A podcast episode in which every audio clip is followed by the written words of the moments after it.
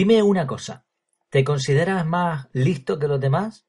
¿Un poco más espabilado? Aunque no lo digas. Quizá pienses que eres superior a los demás, eh, al promedio por lo menos general, o quizá te pasa al contrario. Admiras a otras personas por lo inteligentes que son y te gustaría ser como ellos. Bueno, pues si respondes afirmativamente a alguna de estas preguntas y piensas de una de las dos maneras, te informo de que probablemente estés equivocado.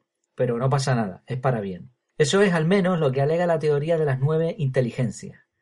Esta forma de ver el intelecto humano no solo ayuda a democratizar la sociedad, a hacernos un poco más iguales, sino que también nos muestra maneras efectivas de enseñar y de aprender. Y al fin y al cabo, todos enseñamos en algún momento y todos estamos aprendiendo.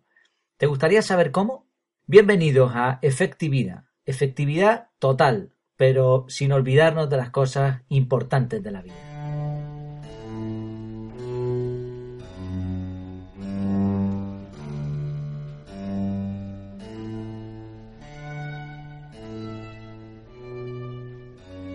Pues sí, según el psicólogo e investigador norteamericano de Harvard, Howard Gardner, todo el mundo tiene nueve tipos de inteligencia. No es el único ni el primero en presentar esta teoría, pero quizás sí el que la ha hecho famosa y la ha concretado. Algo estaba claro de siempre, de toda la vida. La mayoría de las personas son muy buenas en algo, pero no en todo. Se les da bien unas cosas y otras no. Después de muchas pruebas y experimentos, se ha llegado a la conclusión de que la inteligencia se puede dividir en nueve categorías principales. Una de ellas es más reciente que las demás, pero bueno, nueve aproximadamente. Vamos a ver las que se exponen actualmente. La primera sería la inteligencia espacial o visual. Es la inteligencia que nos permite interactuar y entender el entorno espacial y tridimensional. Esto se le da muy bien a los arquitectos, a los diseñadores gráficos que usan este tipo de inteligencia. Pero vamos, son estas personas que son capaces de ver el entorno, que se orientan muy bien, que entienden la figura, eh, el entorno de una forma, pues eso, en tres dimensiones. La segunda inteligencia es la lingüístico-verbal, es la del lenguaje y de la palabra. No es solo verbal, sino que se refiere a la capacidad de comunicarse, sea por escrito o hablando como un loro. Bueno, mejor que un loro, de hecho. Este tipo de personas manipulan las palabras como si de un puzzle se tratara. La tercera inteligencia es la lógico-matemática. Esta es la más común, la más común que entendemos como inteligencia y tiene que ver con la capacidad analítica de resolver problemas, ecuaciones numéricas y comprensión de símbolos y conceptos abstractos. Al fin y al cabo pensemos que los números son no son sino eso, sino unos dibujitos que nosotros entendemos que representan una cifra. Es un concepto realmente, si, si nos paramos a pensar, es muy abstracto. Sin embargo, estas personas son capaces de, con esos números, hacer maravillas, representar diferentes ecuaciones, eh, un problema que se les presenta, ellos lo pueden representar con números y resolverlo. Normalmente es a estas personas a las que consideramos más inteligentes y a las que la sociedad tradicional premia. La cuarta inteligencia es la cinética espacial o kinestésica. Es parecida a la primera, lo de las tres dimensiones, pero tiene que ver más bien con nuestro cuerpo y sus movimientos con relación al espacio. Esta inteligencia es fundamental en los deportes y en la danza. Aunque yo personalmente sea capaz de verlo, estas personas se llegan a comunicar con su cuerpo para expresar ideas. Suelen hacer muchos ademanes y se les dan muy bien los deportes. Los deportistas de élite normalmente tienen este tipo de inteligencia. Inteligencia musical. Es la capacidad de entender o apreciar la música, así como expresarla o interpretarla. Vamos, lo que de toda la vida hemos llamado tener oído. La sexta es la inteligencia interpersonal. Interpersonal, entre personas es decir, saber relacionarnos con los demás, entenderlos teniendo en cuenta sus circunstancias, tiene que ver con la empatía. Y este es otro clásico. A esta gente le decimos, perdón la redundancia, don de gentes. Los buenos psicólogos también necesitan este tipo de inteligencia. Saben leer a los demás, lo cual es una ventaja enorme para poder después actuar. La séptima, inteligencia intrapersonal. La sexta era eh, interpersonal, esta es intrapersonal, así que el conocimiento de uno mismo, de su persona y de sus emociones. No es tan sencillo como parece. La mayoría de las personas no saben quiénes son. Y si no, haz la prueba. Pregunta a alguien quién es y seguramente te responderá con su nombre, sus antecedentes o su trabajo, a lo que se dedica. Pero el yo interior, la persona que somos, es algo mucho más profundo que eso. Este tipo de personas no suelen caer en depresiones y se conocen bastante bien, saben sus limitaciones y no las fuerzan. También saben lo que se les da bien y lo explotan. 8. Inteligencia naturalista o medioambiental. Esta se añadió en 1995 y tiene que ver con la inteligencia sobre el entorno natural. Es la habilidad de observar la naturaleza y el medio ambiente como si de un cuadro se tratara. Por un experto, claro, llevándonos a reflexiones sobre lo que vemos. Son estas personas que van por el campo y te van diciendo qué pajarito es ese, qué planta es, para qué sirve. Les gusta mucho catalogar o categorizar todo lo que ven en la naturaleza. Y son capaces de hacerlo con facilidad, claro. Llegamos a la nueve. Inteligencia existencial. ¿Por qué existimos? Esta es la gran pregunta. Pues bien, esta inteligencia nos permite tener metas de vida, fines o propósitos más elevados que pasarlo bien el próximo fin de semana. Por supuesto, implica un compromiso igual de trascendente. Bien, una cosa curiosa con respecto a estas nueve inteligencias.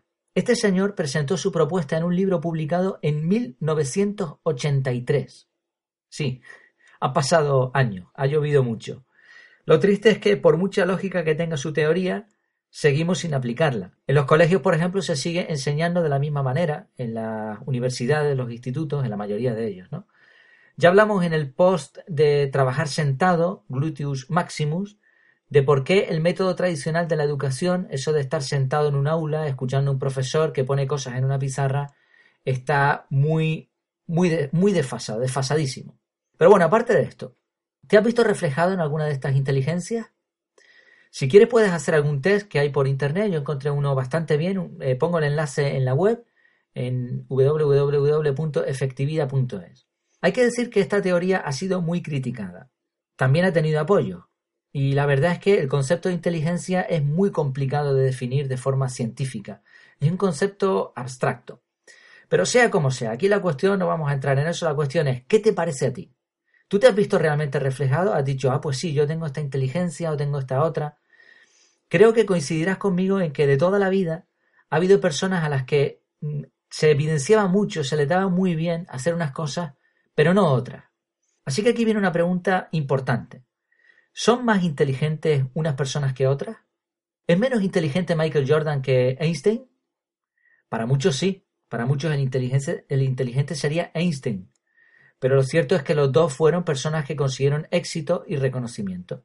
Según esta teoría de la, de las inteligencias múltiples, todos desarrollamos unas habilidades que nos vienen innatas en gran medida, pero que después también nosotros podemos ir mejorando. Y da igual, da igual cuál sea esta inteligencia. Da lo mismo que bailes, que toques el piano, que seas un crack escritor o que aprendas idiomas casi sin querer. La cuestión es que eres inteligente. Tienes un cerebro asombroso. Y si haces un promedio de tus nueve inteligencias, si hacemos un promedio de las nueve inteligencias en el caso de la mayoría de la gente, va a dar más o menos el mismo resultado. Por supuesto, si conoces tus inteligencias y las desarrollas, evidentemente vas a poder progresar.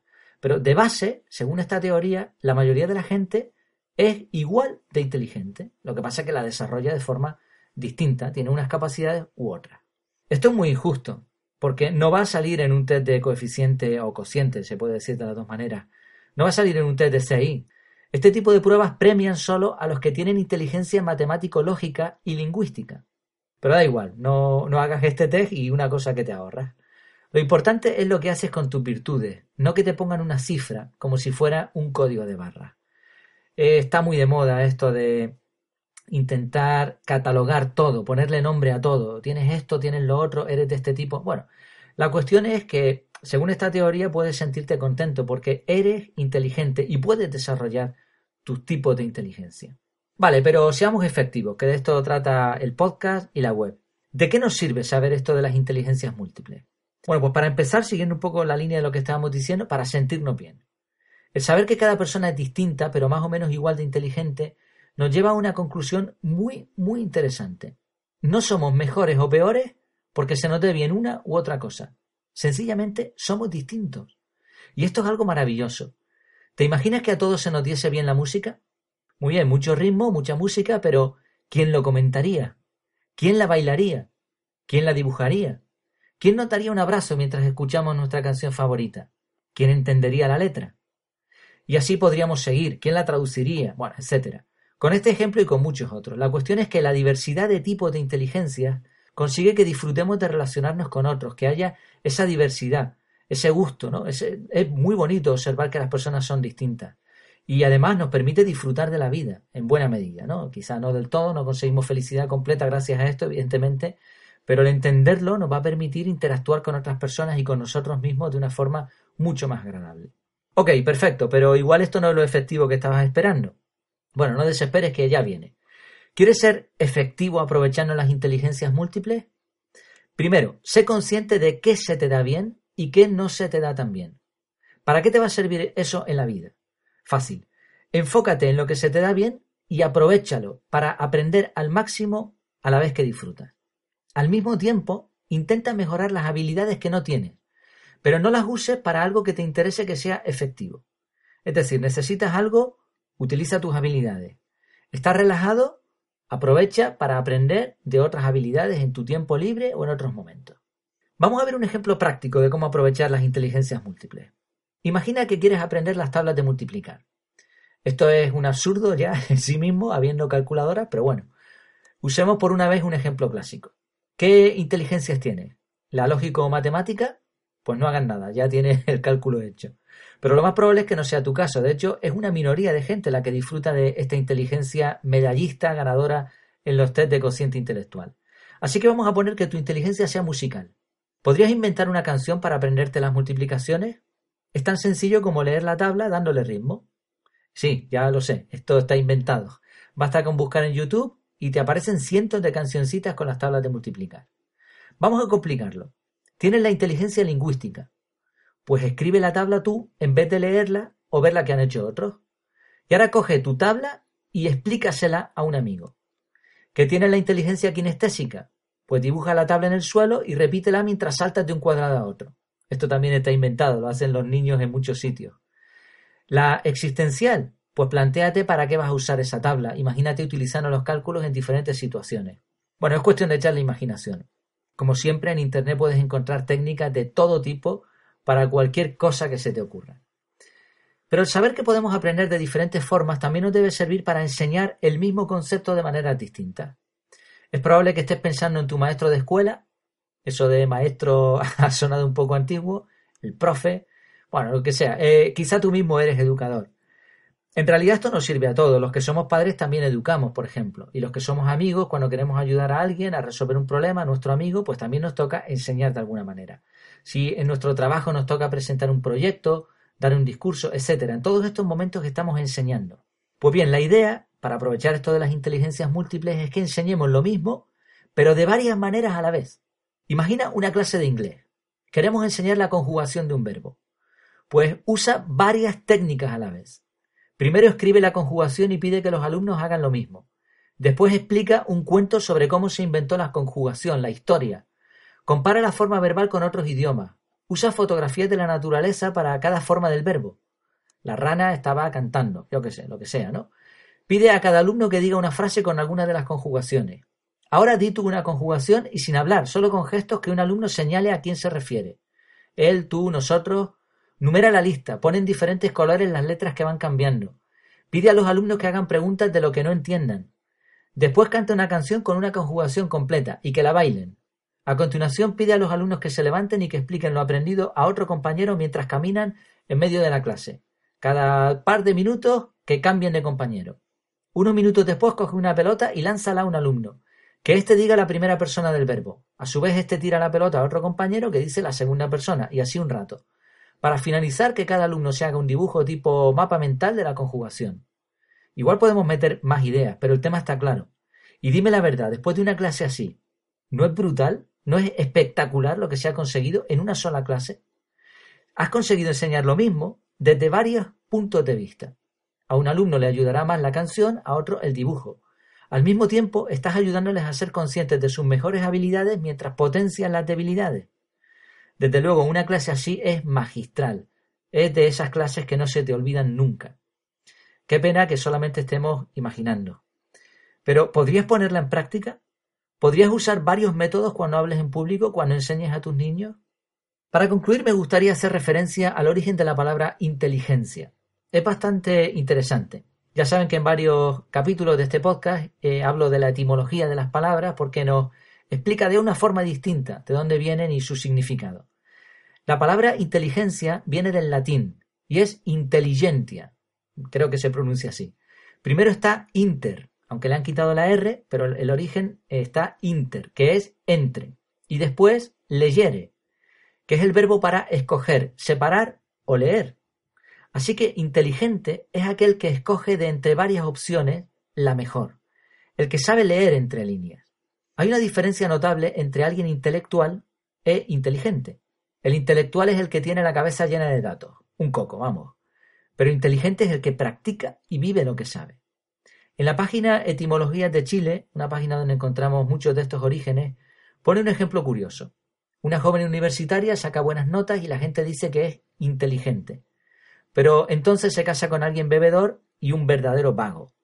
Así que sí, era intelectual, pero no muy inteligente. ¿Cuál de los dos vas a ser tú? Recuerda, todo el mundo es listo, así que aprovecha tu inteligencia. Esto ha sido todo por hoy. Si estás escuchando este audio desde iBox o iTunes, y si te ha gustado, claro está, recuerda poner likes, valoraciones, comentarios, lo que te apetezca. Si lo escuchas desde la web, lo mismo. Además, también te puedes suscribir al podcast y la web, el blog, Efectividad. El próximo tema que vamos a tratar es las redes sociales te enredan.